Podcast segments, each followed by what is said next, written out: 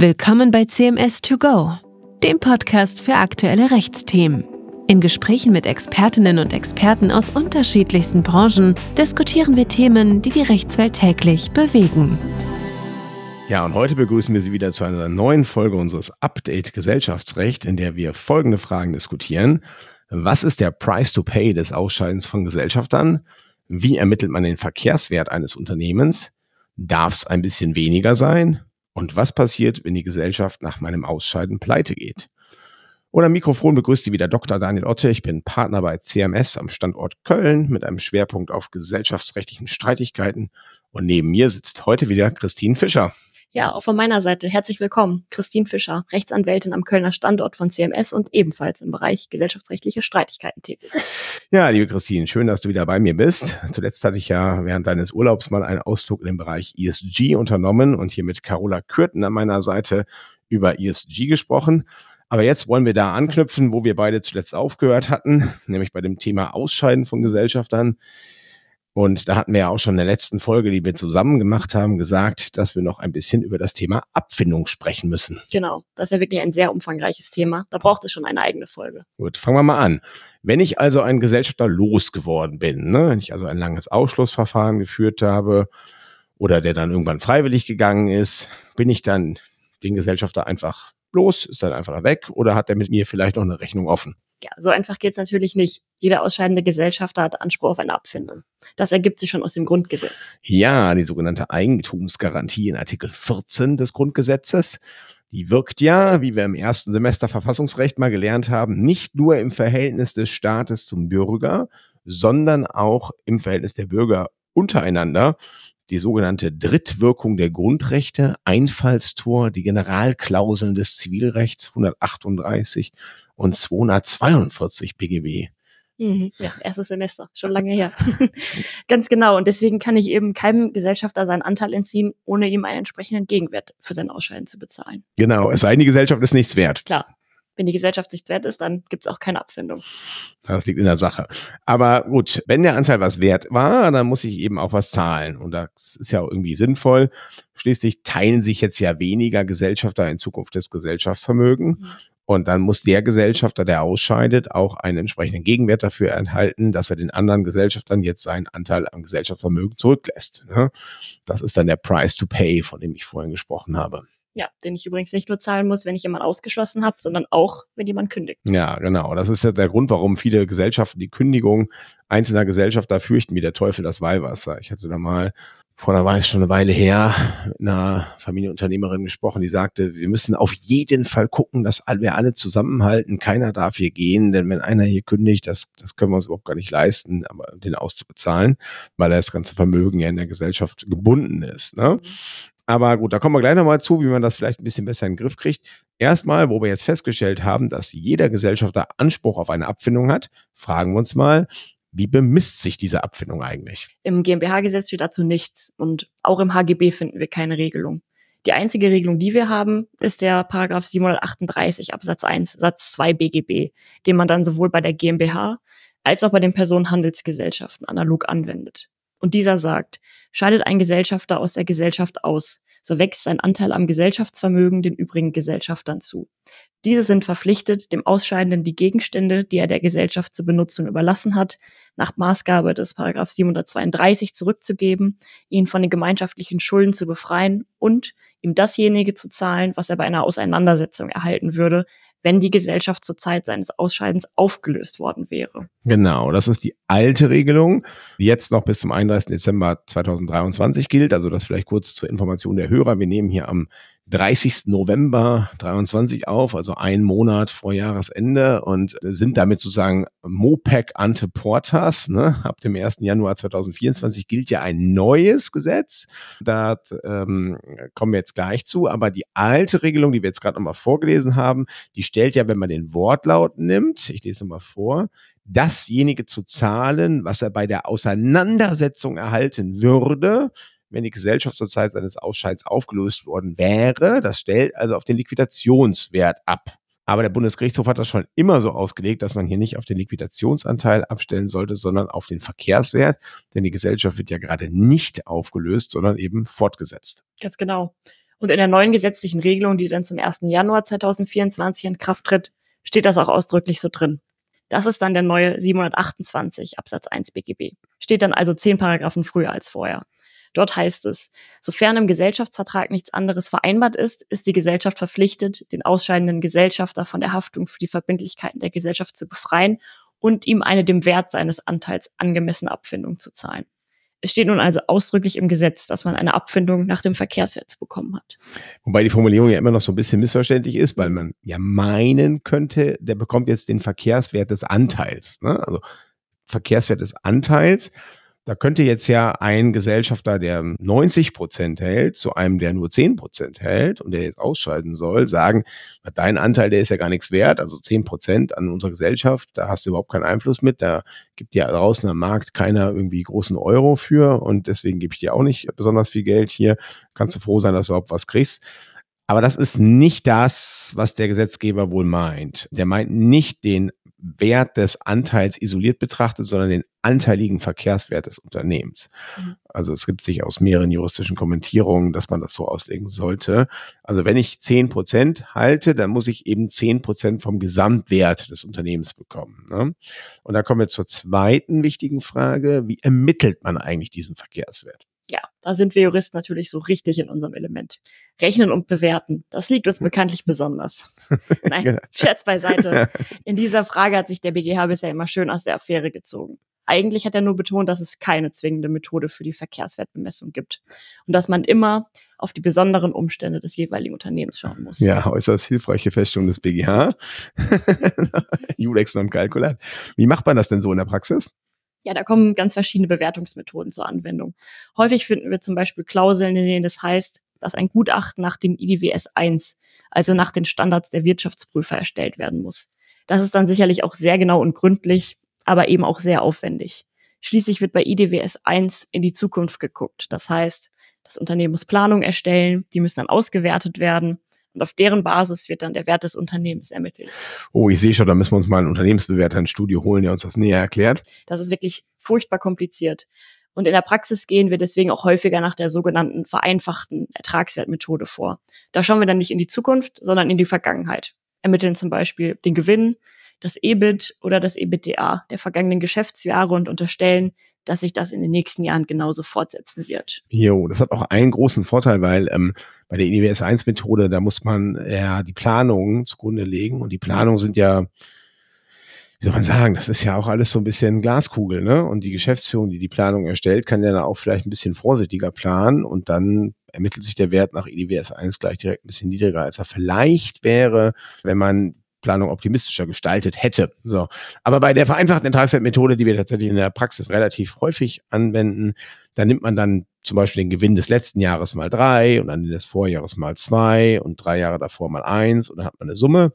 Die teilt man dann durch sechs, mal drei plus zwei plus eins gleich sechs. Und dann sagt man, das ist jetzt der durchschnittlich gewichtete Gewinn und der wird sich dann sofort schreiben. Ne? Und das gleiche könnte man natürlich auch für das EBIT, also das Ergebnis vor Steuern und Zinsen oder auch das EBITDA, also das Ergebnis vor Steuern, Zinsen, Abschreibungen und Zuschreibungen machen. Jedenfalls erwirtschaftet man irgendwie, nee, ermittelt man irgendwie eine wirtschaftliche Kennziffer aus den Zahlen der Vergangenheit und dann hat man eben den Wert für die Zukunft. Und dann gibt's noch diesen berühmten Faktor, den man dann immer Anwendung nimmt. Das hat dann irgendwas von einer leichten Hexerei. Aber jedenfalls für mich so als doch, wir mal, bewertungstechnischen Laien der das jetzt auch nicht dauernd in Praxis anwenden muss. Aber die Vorstellung, die dahinter diesem Faktor zugrunde liegt, die ist, glaube ich, relativ einfach. Man kann sagen, wir stellen uns mal vor, wir würden jetzt das Unternehmen verkaufen. Wie lange profitiert dann eigentlich der Erwerber noch von der Arbeit, die die alten Eigentümer gemacht haben? Ne?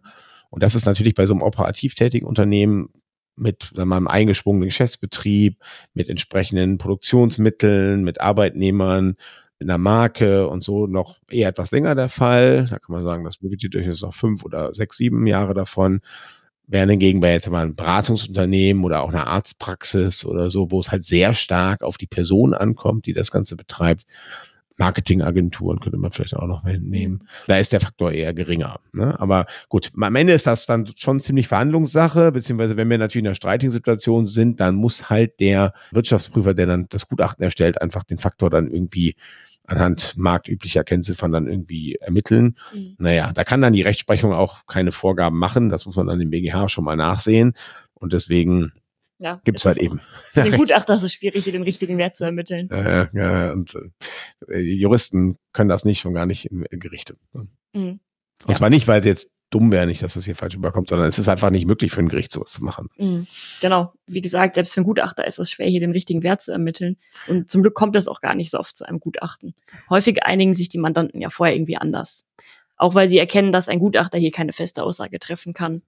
Gutachten gibt es eigentlich nur dann, wenn wirklich alles zwischen den Parteien streitig ist. Ja, genau, aber irgendwas muss man ja schon auch irgendwie in die Verträge reinschreiben und dann findet man doch relativ häufig diese IDWS 1-Klausel, ähm, obwohl die eigentlich doch sehr viel Aufwand in der Praxis mit sich bringt. Also an alle Hörer da draußen, wenn Sie bei sich im Gesellschaftsvertrag stehen haben, dass sich die Abfindung nach EWS 1 bemisst, denken Sie mal darüber nach, ob das wirklich so sinnvoll ist oder ob Sie nicht vereinfachtes Vertragsverfahren vereinbaren wollen. Je nachdem, kommt immer aufs Unternehmen an. Naja, kommen wir mal zu einem anderen Thema, nämlich so eine Abfindung, die kann das Unternehmen, ich habe es ja vorhin schon mal angesprochen, auch ziemlich belasten. Ne? Man muss sich ja vorstellen, die wird dann nicht nur in Höhe des Verkehrswerts, auch noch sofort in voller Höhe. Ja, also man kriegt seinen anteiligen Verkehrswert und zwar sofort mit dem Ausscheiden. Und da sagen viele Gesellschaften, ey, das können wir uns gar nicht leisten, dass wir dem jetzt sofort alles ausbezahlen. Da müssen wir irgendeine Lösung für finden. Und was kann man da machen? Ja, da finden wir in der Tat viele verschiedene Ansätze. Erst einmal kann man versuchen, die Abfindung der Höhe nachzukürzen. Manche versuchen das mit der sogenannten Buchwertklausel. Das bedeutet dann, man bekommt nur das, was in der Bilanz steht, also keine stillen Reserven. Ne? Richtig. Und das kann schon eine, zu einer erheblichen Kürzung führen. Schließlich baut so ein Unternehmen im Laufe der Zeit einen erheblichen Wert auf. Zum Beispiel in seinen Kundenbeziehungen, Erfindungen, Produkten. Und diesen eigenen Wert findet man in der Bilanz nicht. Buchwertklauseln sind aber nicht per se unzulässig. Gerade bei Unternehmen, die noch in der Gründungsphase stecken, sind sie grundsätzlich in Ordnung. Man muss dann halt immer schauen, was kommt da heute beim Buchwert raus im Verhältnis zum Verkehrswert. Was wir allerdings noch häufiger sehen als Buchwertklauseln sind schlichte Abfindungskürzungen. Hier sieht der Gesellschaftsvertrag einfach vor, dass beim Ausscheiden nicht 100 Prozent, sondern zum Beispiel 70 Prozent des Verkehrswertes gezahlt werden. Dann stellt sich immer die Frage, ist eine solche Kürzung zulässig oder nicht? Ja, auch da war der BGH wieder sehr kreativ und hat gesagt, es kommt drauf an. Und auch da muss ich wieder sagen, der BGH hat recht. Ne? Denn man kann hier keine ganz pauschalen Gesetze aufstellen, was jetzt zulässig sein soll oder nicht, sondern man muss tatsächlich auf den jeweiligen Einzelfall schauen und jetzt werde ich mal so ein bisschen dogmatisch hier im Podcast, ne, dogmatisch betrachtet, was ist denn so eine Kündigung oder ein Ausscheiden von Gesellschaftern? Was, was ist das eigentlich? Das ist im Grunde genommen eine Teilauflösung, eine Teilliquidation der Gesellschaft. Wir lösen das Gesellschaftsverhältnis zu diesem Gesellschafter auf. Ja? Und in der Personenhandelsgesellschaft oder Personengesellschaft ganz einfach, der, der Vertrag wird beendet, der scheidet aus dem Vertrag aus. In der Kapitalgesellschaft ist im Ergebnis genau das Gleiche. Äh, wenn man aber davon ausgeht, dass wir eine Teilliquidation haben, dann muss der Gesellschafter bei seinem Ausscheiden zumindest das bekommen, jetzt bin ich wieder beim alten 738 BGB, was er bei seiner, bei einer Auflösung erhalten hätte. Ja, weil wenn man die ganze Gesellschaft jetzt sozusagen liquidieren würde, dann bekäme er auch das. Und warum soll er man jetzt, wo nur er ausscheidet, weniger kriegen? Ja, warum soll er die anderen quasi beschenken? Dafür gibt es keinen Grund. Und was der aber wiederum bei einer Liquidation bekommen würde, das hängt ja sehr stark ab von dem Unternehmen, von dem wir da gerade sprechen. Mhm. Wenn wir zum Beispiel jetzt einen operativen Betrieb zerschlagen müssen, ne, dann nehmen wir so eine Spedition, ja, da bleibt ja vom eigentlichen Verkehrswert nicht mehr so viel übrig. Da kannst du natürlich die einzelnen LKWs kannst du verticken. Die bringen auch alle irgendwie noch einen gewissen Ertrag. Aber die, die, die Spedition ist halt mehr wert als die Summe der einzelnen Teile. Ja? Die hat eine Marke, die hat einen Namen und das ist alles weg. So. Mhm. Die Kundenbeziehungen, alles so. Das, das heißt, kannst du vielleicht also noch 50 Prozent vom Wert realisieren, ich weiß es nicht. Aber jedenfalls ist es legitim, dann auch dem ausscheidenden Gesellschafter zu sagen, wir zahlen dir nicht alles. Wir können es auch nicht, weil wir gar nicht hingehen können und jetzt Vermögen abverkaufen. Wir brauchen das Vermögen ja auch. Ne?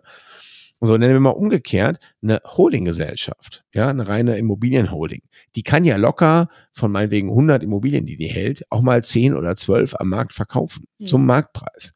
Wenn man die liquidieren würde, dann würde die einfach sämtliche Immobilien vielleicht verkaufen oder unter den Gesellschaftern verteilen. Da gäbe es fast gar keinen Reibungsverlust. Es gäbe nur die Transaktionskosten, aber die sind vielleicht bei zwei, drei Prozent. Deswegen meine ich, in der Holdinggesellschaft, insbesondere Immobilienholding, aber auch eventuell äh, Finanzholding, auch bei Unternehmensbeteiligung, da muss man dann wieder gucken, wie leicht sich die veräußern lassen. Aber immer dann, wenn das Vermögen relativ gut liquidierbar ist, dann kannst du den Abschlag nicht allzu hoch ansetzen. Dann sind vielleicht zehn Prozent zulässig, aber auch nicht mehr.